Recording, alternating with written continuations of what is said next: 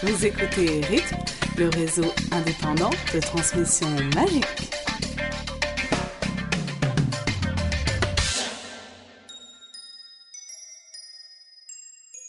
Bonjour et bienvenue dans l'épisode 25 de la rythme. Alors comme vous l'avez entendu dans l'épisode 24, nous avons eu des petits problèmes techniques.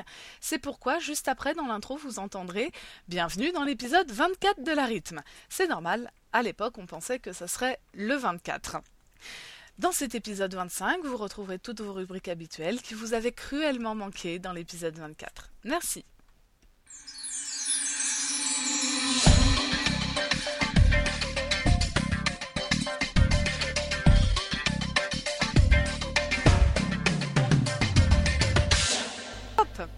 Salut, c'est la rythme et l'épisode 24. Alors, avec nous ce soir, Gueule, Bonjour. Ouais. Elena et pas Aïlis, hélas. Ouais, non, pas non. Salut. Et hum, non, pas Aïlis parce qu'elle n'a pas internet chez elle. Voilà. Alors nous avons une petite pensée pour elle ce soir. Euh, quelle nouvelle? Ah oui, d'abord une très très grande nouvelle. La seule nouvelle, il n'y a qu'une nouvelle, mais c'est même pas la peine de mettre un pluriel. Et je la dédicace personnellement à Pruno. La photo de Ouais. Harry et Voilà, donc un épisode spécial Alors. consacré entièrement à cette première photo tirée de Harry Potter et le prince de sang mêlé, dans lequel on voit Harry et Ginny s'enlacer. C'est pas la première photo, mais. euh, Je veux dire, ça mérite bien. C'est la première photo où on les voit comme ça. Donc euh, l'épisode 24, l'épisode 25 et l'épisode 26 seront entièrement consacrés à cette photo. Et euh, toutes les rubriques habituelles. Et je pense qu'elle le mérite. Euh, voilà, ensuite pour l'épisode 27, on reviendra à la normale, mais euh, je pense qu'on continuera à parler un peu de Voilà. Donc il faut dire que dans, dans un souci d'analyse scientifique, donc l'épisode euh, 24 sera euh, dédié au quart euh, en haut à droite de la photo, le suivant en bas à droite. Ensuite nous continuerons avec le bas à gauche dans le sens euh, des aiguilles d'une montre et nous terminerons donc par le haut euh, gauche. Je pense qu'on peut en faire un spécial uniquement pour ses cheveux aussi. C'est important. Après on peut faire éclair radial et le, le point de, le point de fuite. Tout à fait, tout à fait. Non, bah, commentons cette photo qui est en tant que telle pas terrible. Soyons pas. honnêtes. Je ne te Hein permets pas. Mais faut voir le point positif. On peut l'analyser pixel par pixel. On les voit bien les pixels. Carrément, elle est tellement de mauvaise qualité que voilà. Ouais, puis elle est tellement petite qu'il n'y en a pas tant que ça des pixels, donc... euh, Oh là là. Non, mais déjà, lui, il a l'air d'être en jogging. Ça ressemble à un faux jogging Adidas, déjà. En plus, il s'embrasse même pas. Elle a pas l'air de sortir d'un match Ah, attendez, attendez, attendez, attendez, ils ont rien pour eux. Ouais, on on n'est pas sûr que là ce soit au moment où ils vont s'embrasser et que c'est après le match de Quidditch. Ça peut être très bien à un autre moment là, non? C'est vrai que ce serait pas logique que là ce soit la sortie du match de Quidditch et que donc on voit Ginny qui est pas en vêtements de sport et par contre Harry qui lui est en vêtements de sport. Ça, ça, ça, ça marche pas. Elle est trop bien coiffée pour sortir d'un Là, match. genre, elle, Non, mais elle a sont- ses petites barrettes, ses boucles d'oreilles et tout quoi. Ils sont en habit moldu là. Elle a le droit de faire du sport avec des boucles d'oreilles. Ils sont Ouais, en habit bah, moldu on en fait, ça peut être à n'importe quel moment habit et pas moldu. obligé d'être le, le fameux baiser. Parce que si c'est ça, eh bah dis donc, euh, Mm. je réclame mes sous à la sortie là. Hein. Est-ce que ça serait pas dans la salle de Gryffondor Je pensais au, au- Je suis en train de regarder le, le- le décor, enfin j'essaye. C'est vrai que. Et euh, Tu veux dire le, le, le halo flou qu'il y a derrière? On dirait un miroir ou un cadre. euh, Non, c'est l'horloge euh, Ouais. des Weasley, je dirais. Ils sont pas pas au terrier là? Moi, j'ai pensé, j'ai pensé au terrier. Genre, on se retrouve et tout machin, ils passent tout l'été avec eux. Ah oui, Ouais. oui, oui, tout à fait, tout à fait. Moi, je pensais au terrier. Ouais, ça ressemble à l'horloge derrière. Enfin, vite fait quoi, ça pourrait être. D'où les vêtements moldus parce qu'ils sont l'été et tout machin. Ouais. Ah. Ginny, tu m'as manqué vous vous moquiez de moi quand je disais qu'on allait parler de cette photo, mais on a effectivement des choses à dire dessus.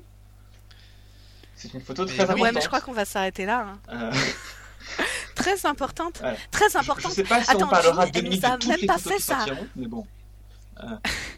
Elle nous a pas fait sa grande révélation à la Laura Ingalls encore. Elle ressemble toujours à une petite fille de 12 ans. Attends, autant Harry, on a l'impression qu'il a pris un petit peu. Pareil, Ron, il a pris au moins 40 cm. Il est sexy. Elle, elle est pas sexy. Attends de voir son visage euh, en entier au moins avant de dire ça. Ça se trouve, ils ont fait quelque chose d'absolument extraordinaire. En fait, on est, en fait, on est Non, resté bloqué à l'image de la fillette de 12 ans dans euh, La Chambre des Secrets, déjà qui est le film le pire de tous, quoi. Donc, euh, on est resté à cette mauvaise image. Mais c'est de sa faute à elle. C'est elle truc évolue pas. Mais en même temps, qui sait si les réalisateurs n'ont pas voulu nous faire ressentir ce qu'a senti, ressenti euh, Harry au cours de ces années-là, à savoir est-ce que en diffusant volontairement une image de mauvaise qualité, euh, gnangnan, on les voit pas, ils sont, ils sont elle est jeune là-dessus, est-ce qu'on va pas en voyant le film avoir la même révélation, cette même relation que Harry a eu donc dans euh, le, le livre 4, à savoir on va la voir, on va dire oh, mais elle est magnifique. Ouais, il faudra changer si, d'actrice dans ces C'est cas-là. ça qui est important. C'est Oui, ça. dans le, dans le- Au milieu du 6, Dans le que film tout 6. d'un coup elle sait que c'est une petite fille et bam. Donc c'est normal que jusqu'au film Ouais. 5 on a encore l'impression que c'est une petite fille. dans le film six, D'accord, c'est- mais j'ai c'est votre- l'impression qu'on l'aura vraiment. J'espère qu'on l'aura vraiment ce, ce moment quand même. hein. Ah bah, de toute façon, Ginny, Eh c'est un ben, personnage vraiment génialissime, donc euh, forcément ce sera très bien. Merci. Bruno pour le mot de la fin. Voilà, c'était donc l'intro. Je suis sûre que vous êtes content d'avoir eu exactement près de 5 minutes sur cette photo. Alors on a quand même Voilà. choses bien C'est de la faute à Pruno, On ça. a, on a quand même une discussion sur le tome qui va venir et on va également parler de textes qui par Caroline. La faculté de magicologie. Récemment, nous avons eu le grand bonheur de découvrir deux nouveaux textes de J.K. Rowling. Alors le premier, c'est un discours qu'elle a donné à l'université de Harvard, qui est l'université la plus prestigieuse au monde. Et donc à la fin de l'année, euh, lors de la, remise des diplômes, on invite quelqu'un de très connu comme Bill Gates ou Kofi Annan ou euh, John Fitzgerald Kennedy, enfin quelqu'un de pas totalement idiot, à donner un discours à tous les nouveaux diplômés de Harvard. Et cette année, c'est J.K. Rowling qui était choisie. Alors elle avait un peu la pression, puisqu'elle faisait un discours à des gens qui, euh, enfin d'une certaine façon, ils vont sans doute avoir plus d'influence dans le monde qu'elle. Euh, mais elle s'en est très bien tirée. Elle a eu une standing ovation qui a duré un quart d'heure, et elle a fait un discours qui s'appelle Les bienfaits de l'échec et l'importance de l'imagination. Donc elle a fait ce discours qui est notamment sur l'imagination, euh, mais dans un sens que moi j'ai trouvé un peu surprenant. C'est-à-dire que étant quelqu'un qui écrit des livres sur un monde imaginaire, la magie, etc., on s'attendrait à ce qu'elle parle de l'importance d'imaginer, d'avoir encore une âme d'enfant, euh, je sais pas. Enfin, en fait, elle parle de l'imagination euh, dans le sens que, en gros, euh, il faut avoir un très grand cœur et qu'elle arrive à se mettre dans la peau de gens qui ont eu moins de chance qu'elle, des gens qui ont été soumis à la torture, au deuil, etc. Et elle parle donc de l'imagination qu'il faut pour pouvoir se mettre dans la position d'autres personnes. Elle parle notamment de son expérience quand elle travaillait à Amnesty International, où euh, des histoires absolument horribles lui passaient devant les yeux tous les jours. Et donc elle dit que, à cause de ça, l'imagination est particulièrement importante pour elle. Moi, j'avoue, euh, cet extrait m'a, enfin, m'a carrément euh, étonné. Enfin, cet extrait, disons, ce passage Amnesty International. Et euh, disons que c'était extrêmement étonnant. Je suis d'accord. euh, elle, nous parle de tout un monde de, sorcellerie, de magie, tout ça. Et là, elle nous, parle de choses extrêmement graves, euh, poignantes et compagnie. J'avoue, c'était, c'était li- limite. Enfin, moi, j'ai presque été choquée par ce qu'elle nous disait, parce- nous disait, parce que vraiment, c'était, disons, on n'est pas habitué à entendre ça, quoi, de sa part. Bah carrément, moi aussi ça m'a fait ça. Enfin, quand je pensais que à l'importance de l'imagination, elle parlait de ça au début, je pensais ouais, elle va nous parler de la magie et compagnie, et en fait non quoi. Ouais, elle commence avec quelques petites blagues, une référence à Harry Potter. Au suivant, tout le monde rigole, c'est génial. Genre, tu sais que tout le monde dans la salle a lu les bouquins. J'avoue, moi, j'ai adoré, hein. Exactement. C'est que, tu vois, elle s'adresse quand même à, aux diplômés de Harvard, qui n'est quand même pas rien. Donc, elle, succède à Kofi Annan et compagnie. Et là, elle te fait la blague du sorcier gay, quoi. C'est, mais c'est énorme. En sachant très bien qu'ils ont tous lu. Ils l'ont tous lu. Et en plus, elle nous dit, euh, ouais, de toute manière, euh, je suis persuadée que ce dont vous vous rappellerez, ça sera ça et tout. Ou si vous vous rappelez que de ça, c'est que mon discours aura servi à rien et tout. Franchement, mais j'ai trouvé ça drôle. Ça, c'est du vrai Rowling, tu vois.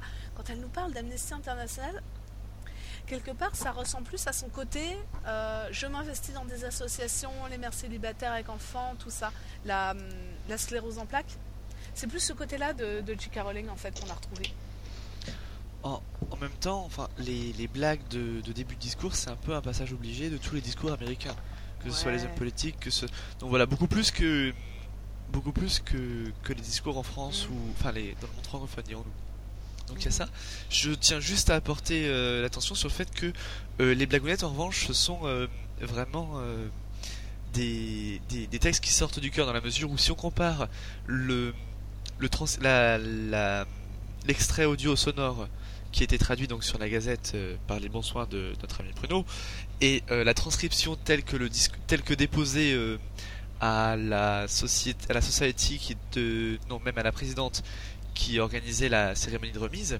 On voit donc dans, dans sur la transcription c'était euh, euh, maintenant j'essaie de me calmer et de me convaincre que je suis à la plus grande convention de fans d'Harry Potter qui est devenue dans le discours à la plus grande réunion Gryffondor du monde. Voilà.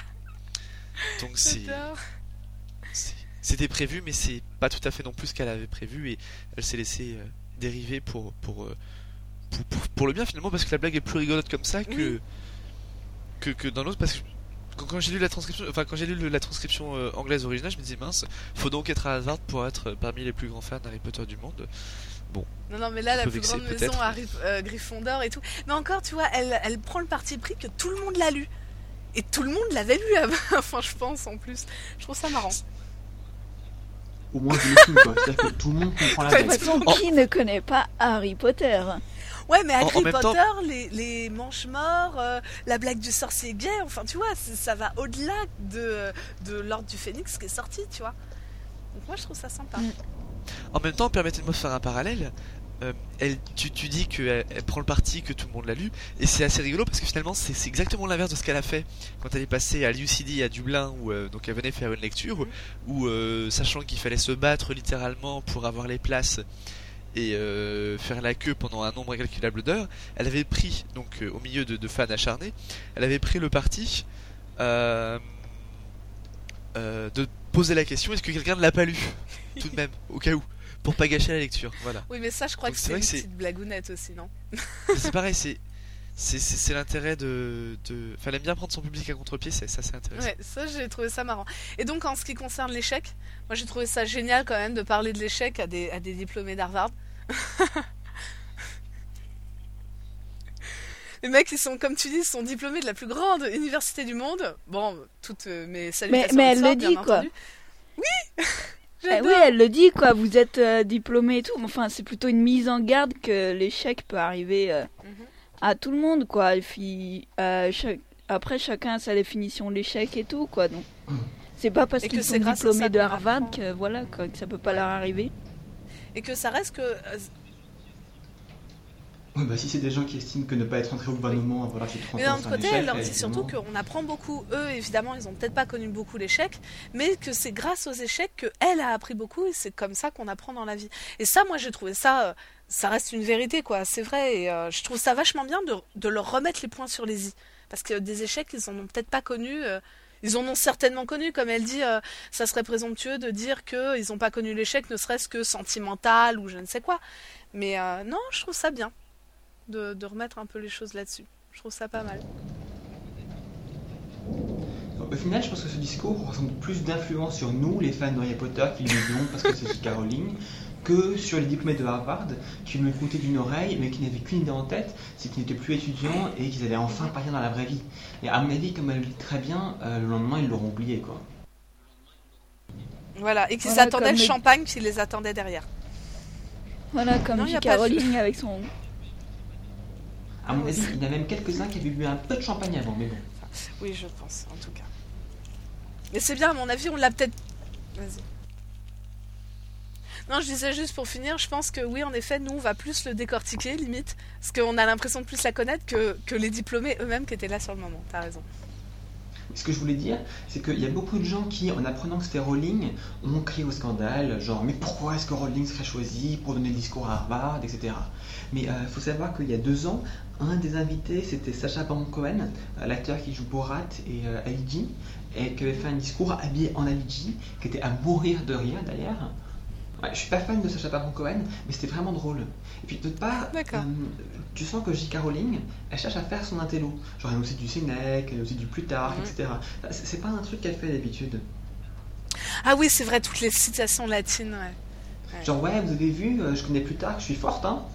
Genre ouais, ça m'a un peu donné cette impression. Bon, attends, t'as la culture, vu la culture qu'elle a et vu euh, ses études, bon, oui, elle connaît. Ah oui, évidemment. Genre, quand tu lis les livres, c'est clair que c'est plein de toutes les références littéraires que tu veux. Mais là, elle se met en avant. Genre, si, si, j'ai une certaine légitimité. euh, je suis pas juste une fille Mhm. qui écrit des bouquins pour enfants. Donc elle a déjà essayé de faire son intello et. Donc voilà, elle aime faire son intello. Et, et d'autre part, tu sens que. Enfin, elle, elle parle à aucun moment d'Harry Potter, quoi. Il y a des blagues au début, mais après, c'est quand je travaillais à Amnesty, quand j'étais étudiante, euh, quand j'ai découvert la vie en général, etc. Donc elle cherche un peu à se démarquer du rôle de la fille qui a écrit Harry Potter pour plutôt être quelqu'un qui a vu des choses, qui a fait des choses, qui a quelque chose à apprendre à des diplômés de Harvard. Elle cherche à se présenter sous un jour un peu différent. Mais elle a eu raison en même temps, c'était Oui. ce qui est attendu. Ouais. Je pense. Je pense, oui, parce qu'elle s'adapte au contexte, justement. Elle n'est pas dans une convention Harry Potter. Donc, euh, Mais je commente, hein, je c'est critique bien. Pas. t'as raison. Eh bien, nous abondons euh, dans, Dans le sens de ton commentaire. Voilà. Et nous enchaînons sur. Oui, nous enchaînons sur un autre texte écrit par J. Rowling qui est encore plus excitant. Alors il y a un mois, Oui. peut-être deux, euh, Waterstones, qui est la principale chaîne de librairie en Angleterre, c'est un peu comme euh, c'est un peu comme la Fnac en Angleterre. Oui, mais que les livres. Enfin bon, bref, euh, c'est pas ça qui est important. Euh, ce qu'il faut savoir, c'est que Waterstones a contacté 13 auteurs. Bon, 13, ça porte malheur, mais c'est pas grave. Et ils leur ont donné une carte postale. Alors, c'est pas grand une carte postale. hein. Et euh, ils leur ont demandé d'écrire ou de dessiner quelque chose dessus pour que les cartes postales soient ensuite vendues aux enchères. Ils ont demandé à des grands noms, notamment à Doris Lessing, celle qui a eu le prix Nobel de littérature en 2007. Mais euh, la carte postale qui s'est vendue le plus cher, forcément, hein, c'est celle de J.K. Rowling. Et alors elle a écrit dessus ce qu'on appelle une préquelle. Alors les Québécois préfèrent peut-être antépisode, mais donc en tout cas c'est une histoire qui se passe avant le début de Harry Potter. Moi, je préfère prequel. Une Un prequel. extrait, voilà. Une carte postale.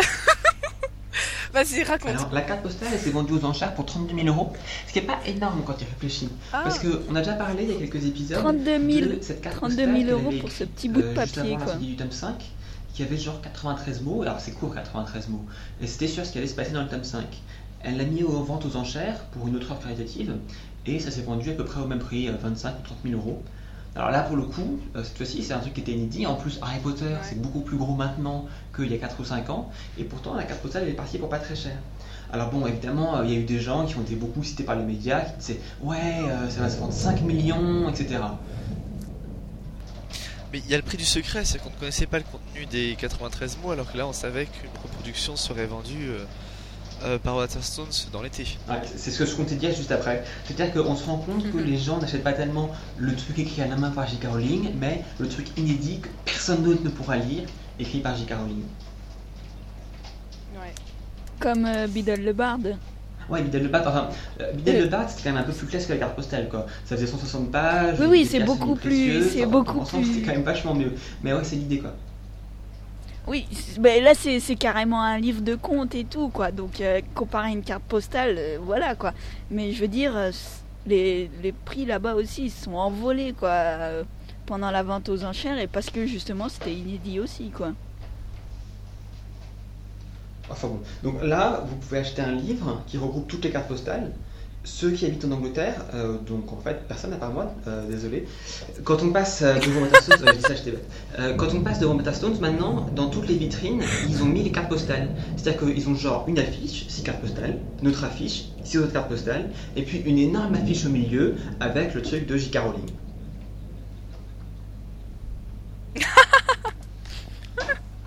Il n'y a, pas- qu'en Grande-Bretagne, en Irlande c'est pareil. Je ne te permets pas de faire ton, ton britanno-centrisme. euh. Ouais, mais il y a Waterstone à Dublin, c'est pour ça. Bah oui, C'est les mêmes Waterstone. Nous, on aurait. Voilà, on aurait un, un Waterstone en France, ils auraient fait pareil, quoi. ah bah non, on a W.H. Smith, on peut pas tout avoir. Ah, j'y suis pas allée devant, remarque, parce qu'à la Fnac, y a rien. hein. non, à, à Bruxelles, il y a un Waterstones pour nos amis belges. euh, Hum, qui nous écoute. Qui nous De toute façon, il y a plus simple que ça. Il y a- on peut soit acheter le livre, soit aller lire l'histoire sur Internet, La ou boutique. sinon lire la traduction proposée par la Gazette du Sorcier. Oui, la Excellent, on ne le répétera jamais assez. Oui, n'empêche que moi, j'ai tenté de le commander par Waterstone et on verra s'il arrive en août, hein, je vous dirai.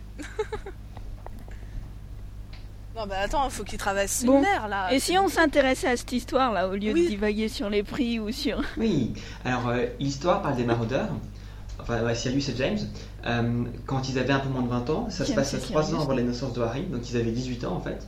Ils sortaient tout juste de Poudlard, on ne sait pas s'ils avaient eu un discours pour la remise des diplômes, mais en tout cas ils sont en plein première guerre contre Voldemort, et ils sont donc membres de l'Ordre du Phénix. Alors on a cette histoire où ils sont sur la moto Sirius, euh, celle qui va ensuite donner à Hagrid, et ils sont poursuivis par deux policiers moldus, et au moment où les policiers vont les arrêter, arrivent trois manches-morts, en tout cas des méchants, donc trois autres sorciers. Et alors là, James et Sirius, d'un petit coup de baguette sur la voiture, et ils écrasent les manches-morts qui fuient sans demander leur reste, et les deux policiers, en toit, euh, les regardent s'envoler sur la moto. Ouais.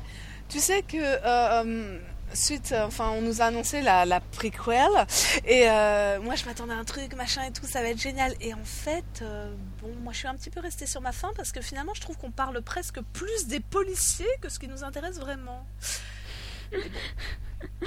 Je sais pas, je suis la seule à avoir pensé ça ou?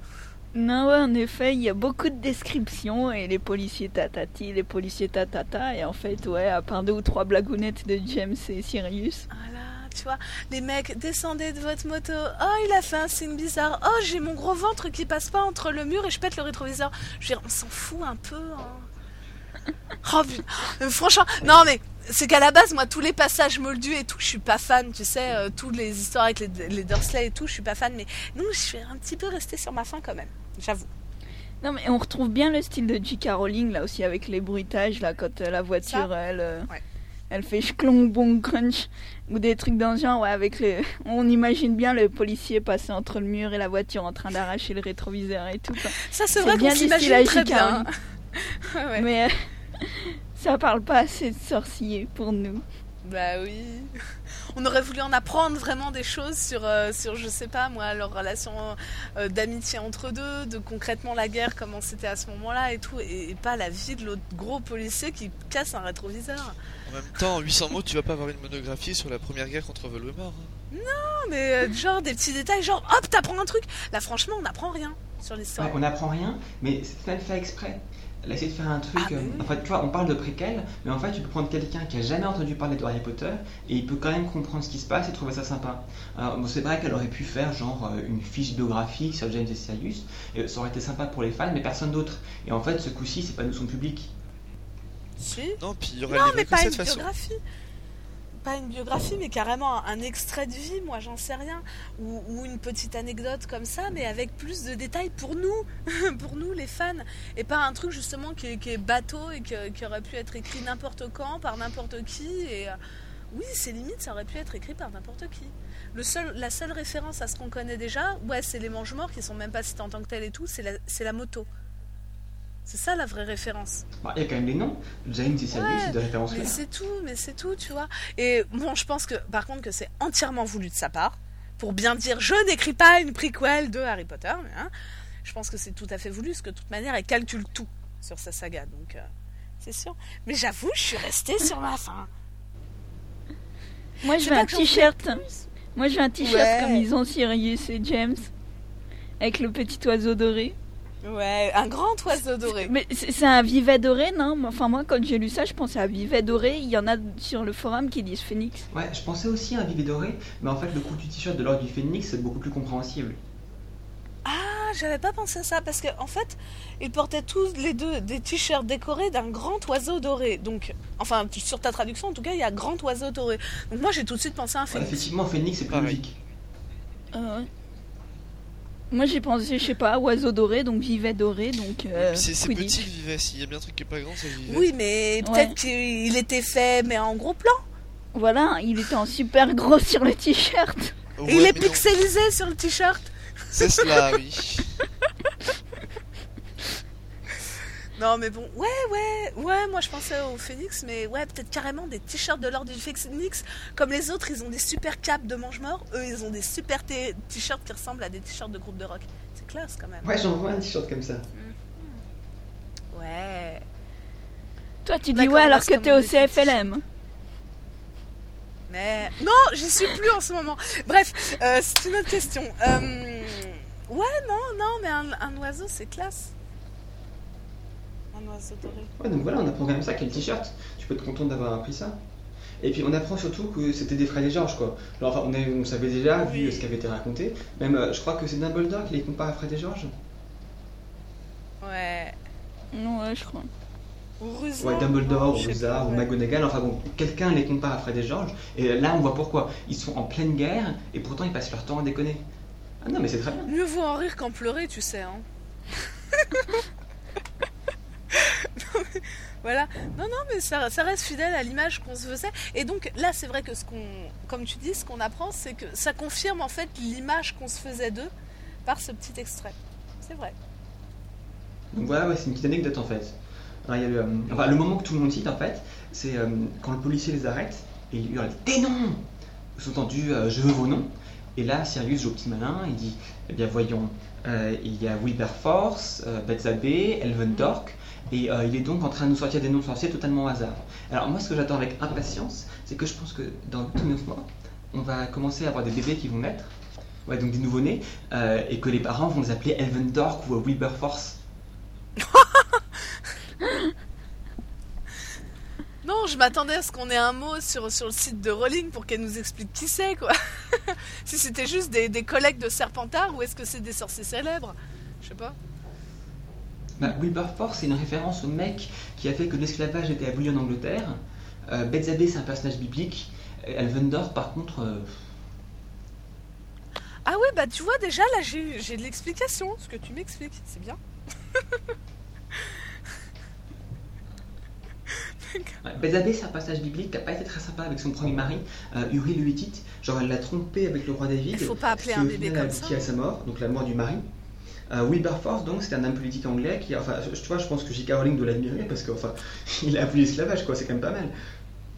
Ok, alors, euh, message. D'accord. Message pour nos auditeurs et auditrices. N'appelez pas vos, bébés comme le deuxième, là, le biblique, parce qu'il a pas l'air sympa. Faut pas appeler les bébés comme ça, hein, d'accord. C'était tout. Sur ce, ce passage était très bien, ce prequel de Harry Potter.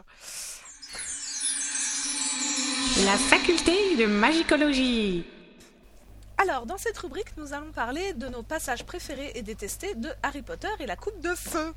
Voilà, comme vous avez un petit peu l'habitude depuis euh, trois épisodes. Alors, pour commencer, évidemment, on va parler de nos passages préférés, pour ensuite pouvoir descendre le livre, même si c'est un de nos préférés. Euh, Elena, vas-y, parle-nous de ton passage préféré. Alors bah moi c'est au début comme toujours avec la présentation du monde sorcier sauf que là bah c'est la Coupe du monde de Quidditch. Donc en fait c'est un peu tout le début de quand euh, les Weasley avec euh, Harry et Hermione y partent et, et qui atterrissent là-bas dans le terrain et puis enfin dans le camping et qu'il y a les tentes et tout que c'est le bazar le moldu là complètement. Il enfin il est à moitié taré déjà parce que les sorciers le rendent fou et tout. Et euh, toute l'ambiance déjà sur le, le camping et tout avec les tentes et tout les petits gosses qui s'amusent avec euh, des petits balais des trucs dans ce genre. Et ensuite bien sûr bah, le match de Quidditch. C'est c'est le meilleur match du bouquin quoi de fin de toute la saga même. C'est c'est euh, le truc qui fait 10 pages et euh, c'est trop bon quoi c'est du Quidditch à l'état pur hein. Avec du Victor Crumb euh, en, en grande forme. Ouais, puis avec Lynch qui, qui arrête pas de s'écraser par terre et tout. Puis à la fin, là, quand même, le, le, le- le petit suspense. euh, ouais, euh, la Roumanie a attrapé, le, enfin la Bulgarie, pardon, a attrapé le vif d'or. Donc Crum qui attrape le vif d'or. Mais, mais, c'est l'Irlande qui gagne et tout. Et voilà, quoi. C'est trop bon, quoi. C'est clair, c'est un match original dans, dans sa- son score final, quoi. Et puis, euh, et puis, euh, non, puis c'est vrai que tout, tout le monde sorcier avec euh, ce sorcier qui met une, une chemise de nuit de femme, tout ça. Oui, carrément, là aussi, on hein. explosé de rire en même temps qu'Hermione, là, quand l'autre il dit que ses bijoux de famille veulent prendre l'air et tout. Et il y a aussi, aussi les, les Vélanes aussi, et puis les Farfadets qui se battent sur le terrain. Enfin, Ah je crois qu'il y a les Vélanes qui se battent avec, avec l'arbitre à un moment Avec les farfadets. Et tout, puis... Ouais, ouais, mais oui. Et puis tout le monde qui devient hypnotisé par les Vélanes et tout. Hermione, oui, bon, ça suffit là maintenant, hein. Ouais, et puis il y a aussi Et, euh, Winky qu'on découvre. Oui. Winky, là, Ça, quand euh, forcément- Harry découvre Oh, Dobby Et puis l'autre, elle fait Oh, monsieur m'a appelé Dobby, mais je ne suis pas Dobby. enfin, enfin, bref, avec un nouvel elfe de maison. Et par contre, après, avec la marque des ténèbres, ça devient un peu moins rigolo, mais, euh, oui, tu peux lui dire. mais ça reste intéressant que- quand même. Non, non, c'est du grand Quidditch et puis euh, ouais, plein, plein de nouveaux trucs en fait. Les pubs, tout ça, il y a, il y a plein de trucs euh, nouveaux. C'est vrai que c'est sympa. Puis aussi les, les- les jumeaux qui commencent aussi avec euh, leur. euh, un peu avec Leur, leur, leur leur pari. boîte à flemme, leur pari et tout, puis leur euh, petit tour de magie. Ouais. On avait déjà un aperçu déjà avec euh, chez les Dursley avec les pralines longue langue et puis là avec euh, les baguettes qui se transforment en poulet et puis tout ça. Et... Ouais. Ouais, c'est Voilà. vachement sympa. Mm. Toujours la découverte euh, du monde sorcier. Euh, Pruno, tu veux nous faire part de ta euh, scène préférée? Ma scène préférée, euh, alors Ou tes scènes c'est c'est préférées plus un personnage en fait, de façon générale, c'est donc Maugret Foleuil qu'on découvre ici, Euh, et surtout les cours avec Maugret Foleuil. Il a, même si évidemment c'est pas le vrai Maugret qu'on voit tout au cours du livre, qu'on voit juste dans l'imposteur, il est absolument génial dans sa façon de, de réagir, qui est totalement dans un autre monde. Donc entre ses euh, vigilance constante euh, à, à- à tous les cours, Ouh. quand il, Je viens d'avoir Ok. peur, moi. vas-y, vas-y. Euh, tous les... Le moment où il transforme Drago Malfoy en, en fouine, quoi, qui est absolument mémorable aussi.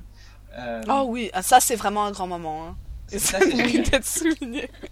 Mais, mais, mais que faites-vous euh, de Folloy? Écoutez, j'enseigne. Hein? Vous enseignez quoi? C'est un Mais ce n'est élève pas, ce n'est pas un élève! Ah bon? Ah oui, Elle Euh, est énorme celle-là. Et puis, et puis d'autre part, euh, j'aime beaucoup en fait son cours sur les sortilèges impardonnables, euh, parce que c'est là qu'on découvre les sortilèges impardonnables, donc euh, qui sont, enfin je trouve que surtout euh, l'Imperius euh, était particulièrement bien trouvé, euh, et donc comme on le voit en, enfin comme on voit le- Maugret l'essayer sur les différents élèves, on voit ce que ça fait effectivement. Euh, et quelque part, on comprend un peu mieux aussi ce qui s'est passé pendant toute la première guerre, où donc il y avait les mange-morts qui lançaient des Imperius à tout le monde. Et c'est vrai que pendant trois tomes après, moi je me suis demandé qu'est-ce que ça fait, comment on fait pour commander quelqu'un? Et donc c'est que dans le tome 7 que euh, Harry lance enfin un Imperius et qu'on sait comment ça marche euh, du point de vue de celui qui a lancé le sortilège. Mais donc euh, voilà, ce cours j'étais très fan, même si bon c'est pas particulièrement drôle, on y voit des choses qui sont pas sympas sympas, mais je trouve ça très bien écrit. Et puis bon, avec son œil de verre et qui voit absolument partout, il est génial de toute façon. Ouais, puis c'est surtout moi ce que j'ai adoré, c'est que bah on sait enfin, la... enfin que je me trompe pas, mais enfin on connaît enfin la signification de la cicatrice. L'histoire de la Vada Kedavra, on le connaissait pas avant. Oui, on- enfin pas la cicatrice, mais la lumière verte, en tout cas on l'a compris. Ouais, la lumière verte qui était associée, Ouais. machin, cicatrice, ça rebondit, machin. Et franchement, et là, il y en a qu'un seul qui a, qui a jamais survécu à ce sortilège. Et là, on fait, ok, c'est bon. C'est toi, Harry. Oh putain c'est euh, franchement c'est énorme pareil euh, tout le passage avec Neville et tout c'est franchement ce cours est, fan- est, va- est super il est super Ouais. c'est hyper intéressant Mhm. Euh, C'est du bon cours, pas comme avec Gilderoy Lockhart.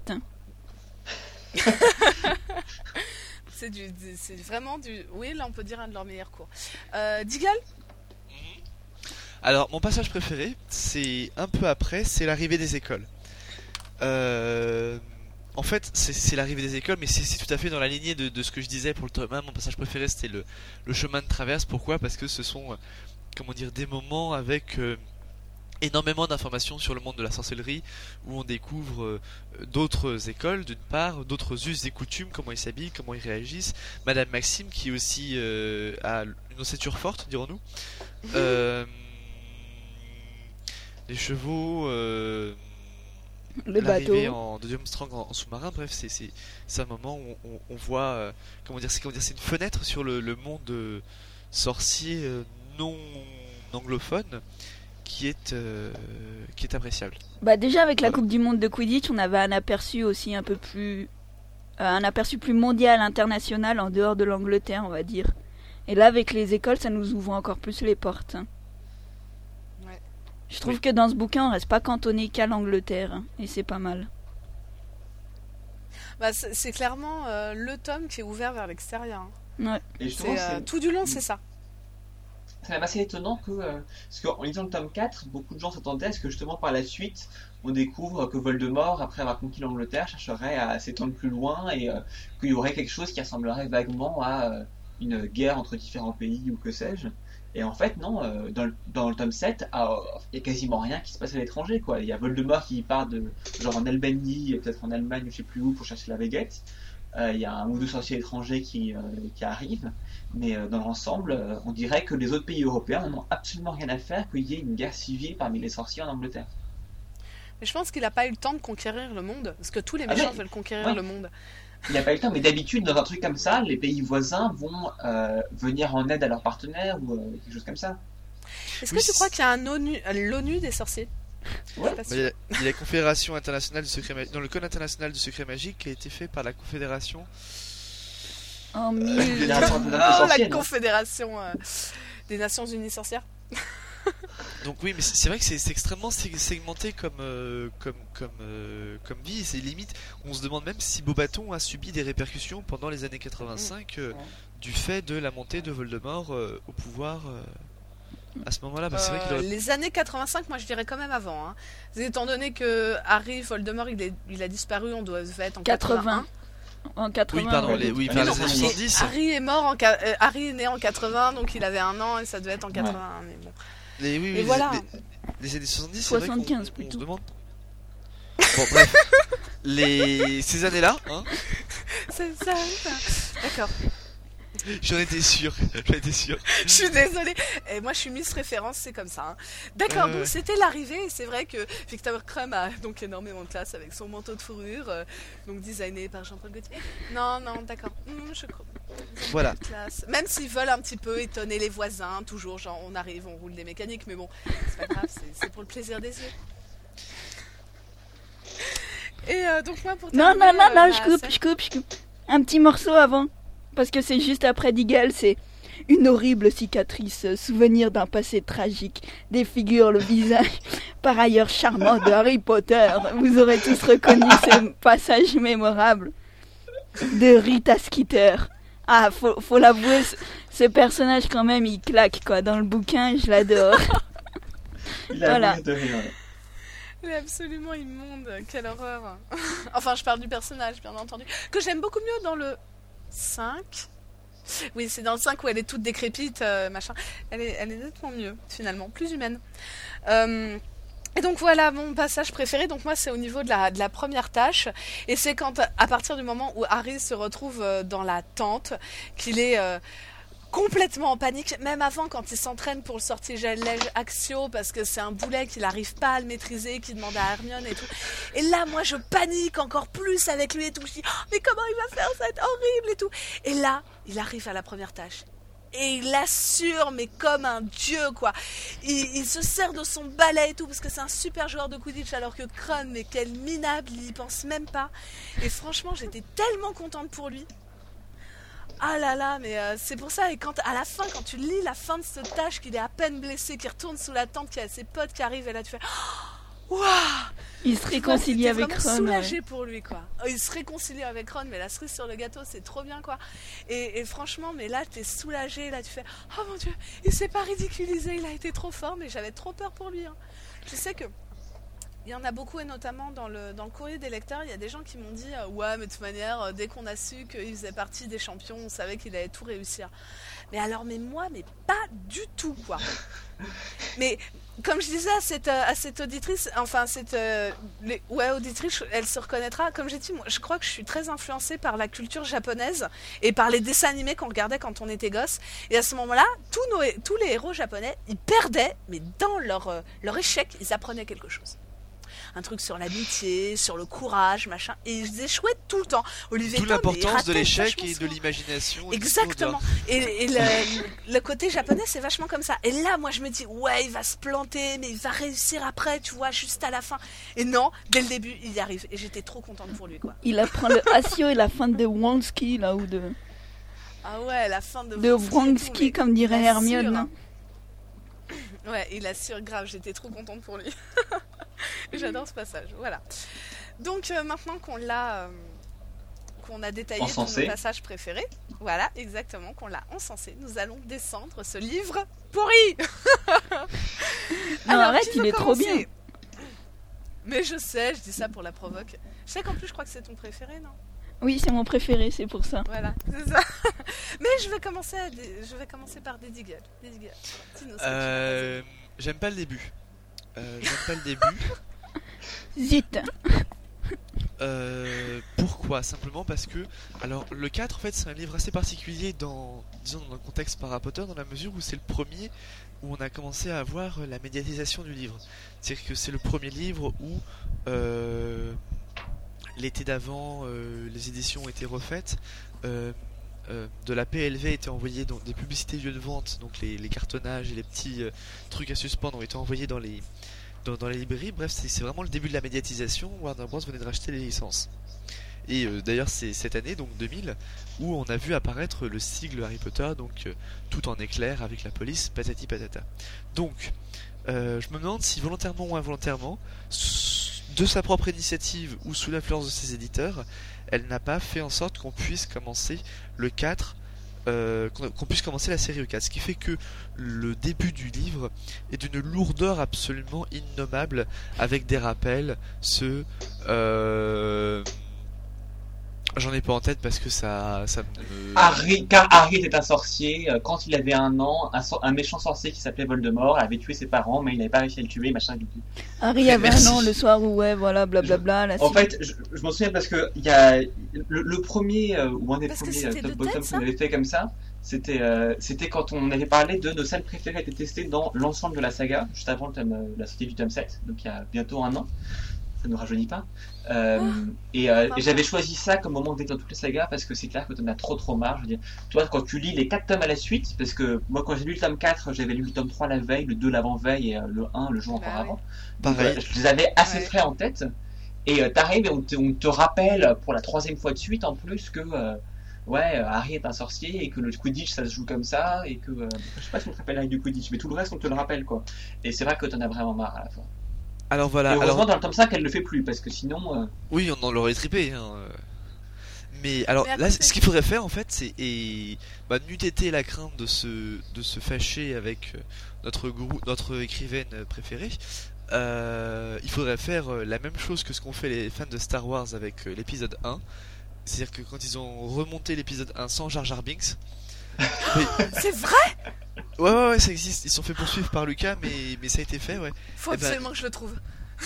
Il faudrait, il faudrait réécrire le début en, en, en retirant toutes les phrases parasites euh, qui, qui nous embêtent.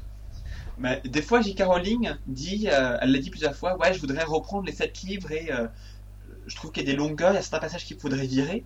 Et ben ça c'est le truc à virer en priorité, c'est euh, tous ces rappels Mais à côté de ça, je trouve que quand même le premier chapitre est relativement original. Malgré tous les rappels qu'il y a après, je trouve que le premier chapitre à Little Angleton, il est pas mal parce qu'il change des autres et tout. On commence pas pile sur Harry. On- après, on aura des autres, d'autres intros avec euh, le ministère euh, anglais cette fois-ci. Mais je l'ai trouvé pas mal quand même le début. Parce qu'en plus, on a une autre vision des choses, une vision très moldue et tout. euh, C'est vrai que le chapitre quand même 1 est bien. Ouais, Mais le c'est 2 est relou. pas mal. Voilà, je suis d'accord. Bref, je suis en train de voler la scène détestée de Deagle, je suis désolé, mais j'étais très d'accord avec toi. Non, mais c'est bien. Bah, justement, tu vas enchaîner parce que donc après le début, on a le milieu qui ne nous plaît pas. Donc vas-y, Bruno, et puis j'enchaînerai.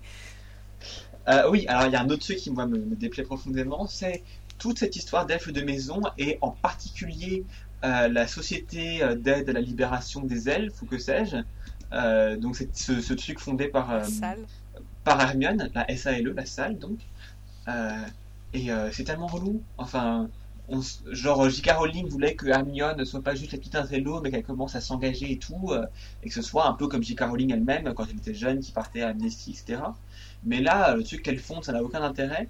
Euh, elle nous en parle tout le temps, et à la fin, vraiment, euh, Harry et Ron en ont marre, mais alors nous aussi.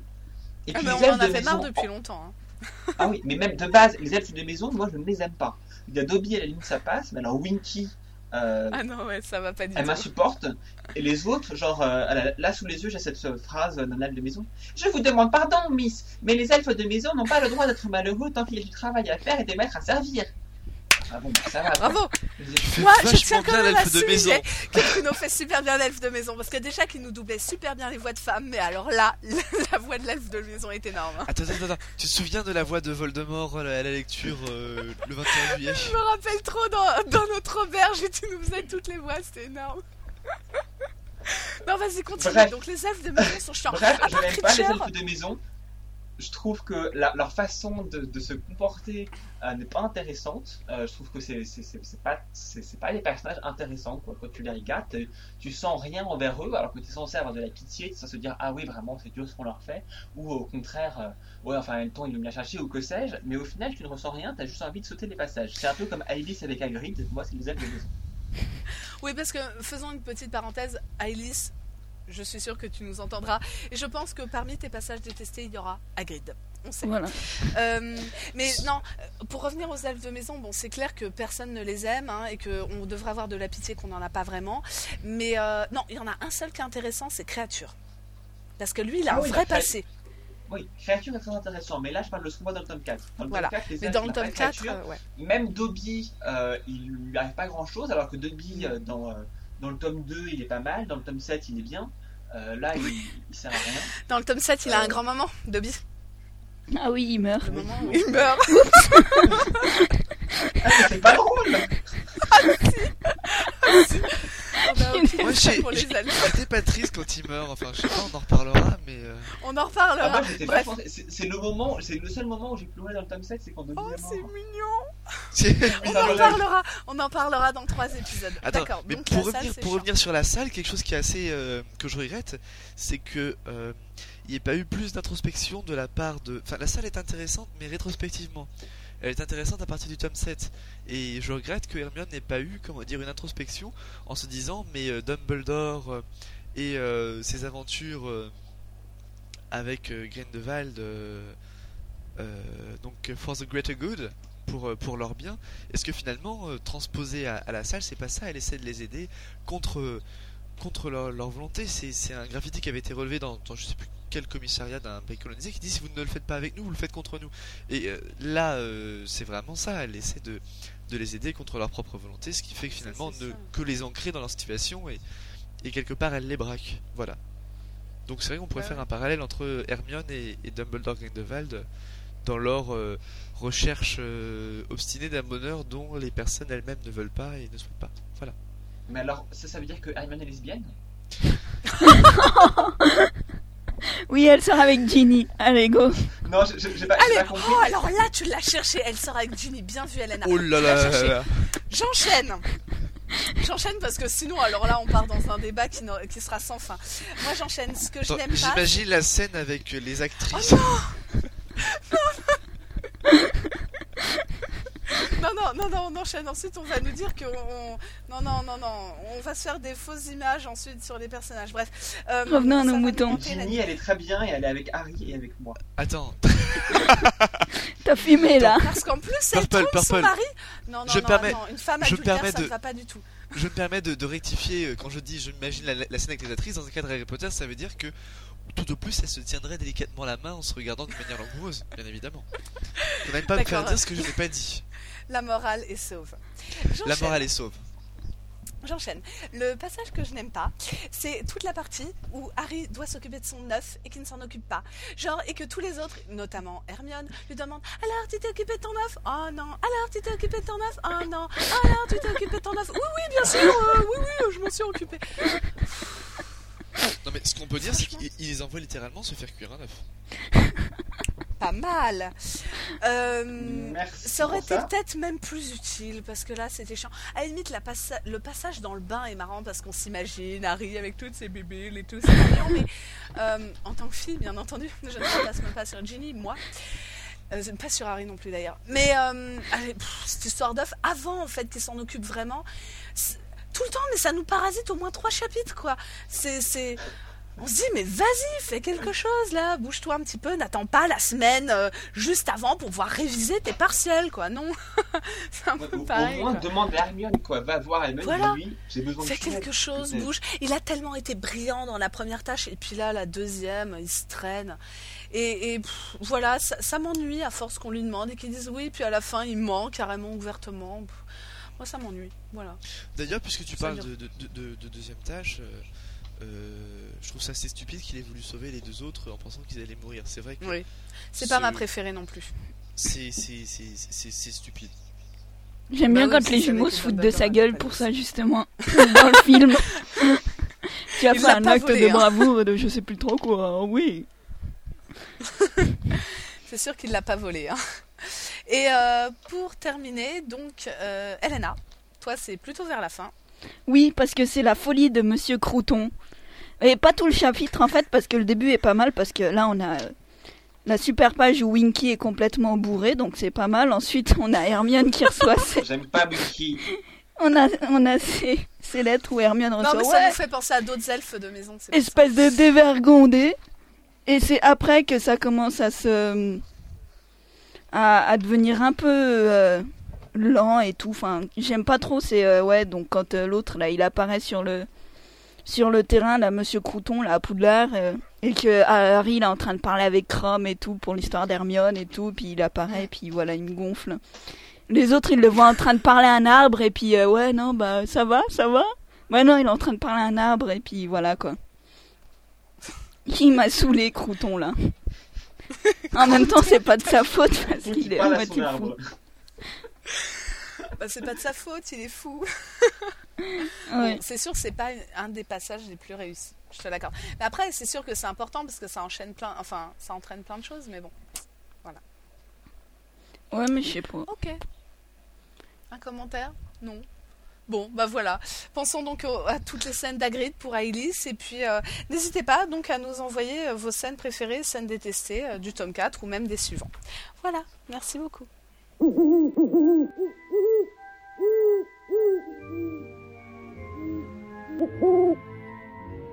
courrier des lecteurs.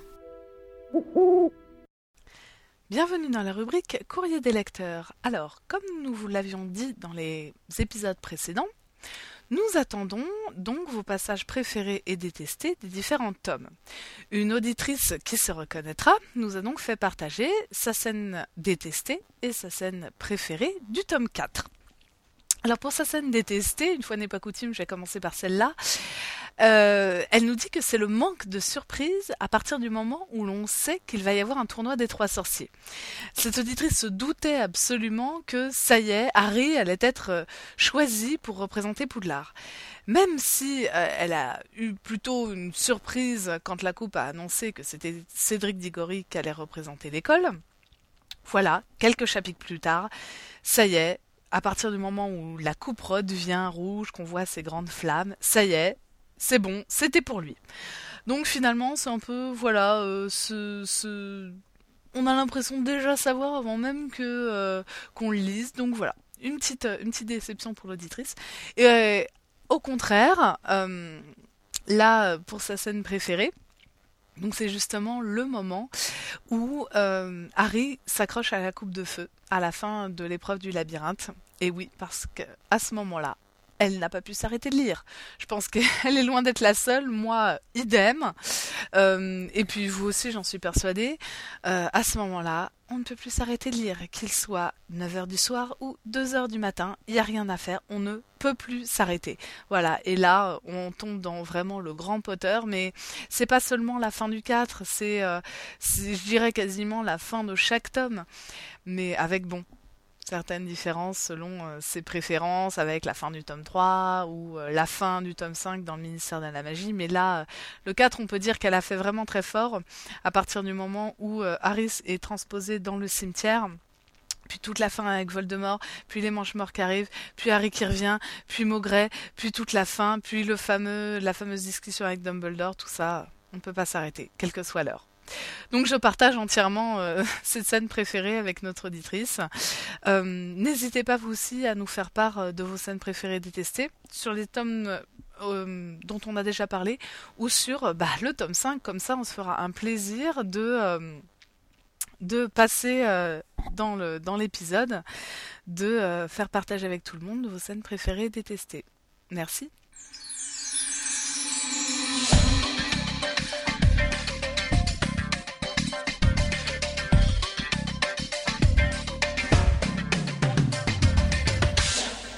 Et c'est déjà la fin de l'épisode 24 de la RITM. Euh, merci à tous de l'avoir suivi. Donc, comme d'habitude, voici comment vous pouvez nous contacter. Vous pouvez nous envoyer un mail à ritm.gazette-du-sorcier.com. Vous pouvez également envoyer un fichier audio par mail. Vous pouvez discu- discuter de cet épisode et de tous les autres sur le forum, qui est euh, vers le bas de l'index du forum de la Gazette du Sorcier. et vous pouvez nous laisser un message audio sur Skype au pseudo gazette-du-sorcier. Alors à ce sujet, je voudrais d'une part dire que si vous avez essayé de laisser un message récemment et que ça n'a pas marché, c'est de ma faute, j'en suis désolé. J'avais euh, oublié de, euh, de payer l'abonnement annuel euh, à la bonne vocale, donc il y a eu une semaine ou deux où vous ne pouviez pas laisser de message. Et d'autre part, bah, de toute façon, personne ne laisse de message, donc nous sommes très malheureux. Laissez-nous des messages. Euh, quand vous laissez un message, autant que possible, essayez de ne pas avoir trop de bruit derrière vous, parce que s'il y a votre mère qui passe l'aspirateur ou euh, votre frère qui joue de la guitare, on va rien comprendre de ce que vous racontez. Donc essayez d'éviter euh, les, bruits autour de vous. Et alors, si vous ne savez pas comment vous en envoyer un, donc il faut utiliser le logiciel Skype, S-K-Y-P-E, qui est gratuit, qui est très bien, il permet d'appeler plein de gens dans le monde. Il faut nous ajouter comme contact, mais vous avez juste besoin d'entrer le pseudo gazette-du-sorcier. Il y aura un petit point d'interrogation à côté de notre pseudo, et là, ça y est, vous pouvez nous appeler sans qu'il y ait eu de la validation de notre part ou quoi que ce soit. Contrairement à pour la part des, gens, vous pouvez tout de suite appuyer sur le bouton vert et nous appeler. euh, et euh, vous entendrez ma voix suave, vous réciter un message de répondeur, et vous pourrez nous laisser votre message à votre tour. Et nous serons très contents de l'écouter. Euh, et si, si le son est suffisamment bon, et ben, on sera ravi même de le mettre dans l'épisode suivant. Donc comme ça, et ben, tout le monde entendra votre voix à votre tour. Voilà, voilà. Euh, ceci étant dit, donc, avec nous, nous avions euh, pas Ailis, par contre, nous avions Purple Marie, Salut euh, Elena, Au revoir. Deadigle Au revoir. et moi-même, Pruno. Et on se retrouve très bientôt pour l'épisode 25, dans lequel on parlera du tome 5. Et avec un peu de chance, on aura enfin une bande-annonce. On croise les doigts. hein. Je sais pas pour vous. Alors là, moi, je sais pas, la bande-annonce, ça fait genre 3 mois qu'on l'attend. euh, Je de- trouve- Quand est-ce qu'ils vont nous la sortir Bah, toujours on sait, donc on voilà. sait déjà que le film sort en novembre, donc on peut espérer que ouais, pour début juillet, on ait au moins une bande-annonce, quoi. Parce Bah, que un film en novembre, on aurait dû l'avoir début mai, quoi. Si ce n'est en avril, la, la première bande-annonce. Donc euh, là, ils sont très très en retard. il lambine. Et on veut pouvoir voir le vrai bisou entre Harry et Ginny et ce genre de choses.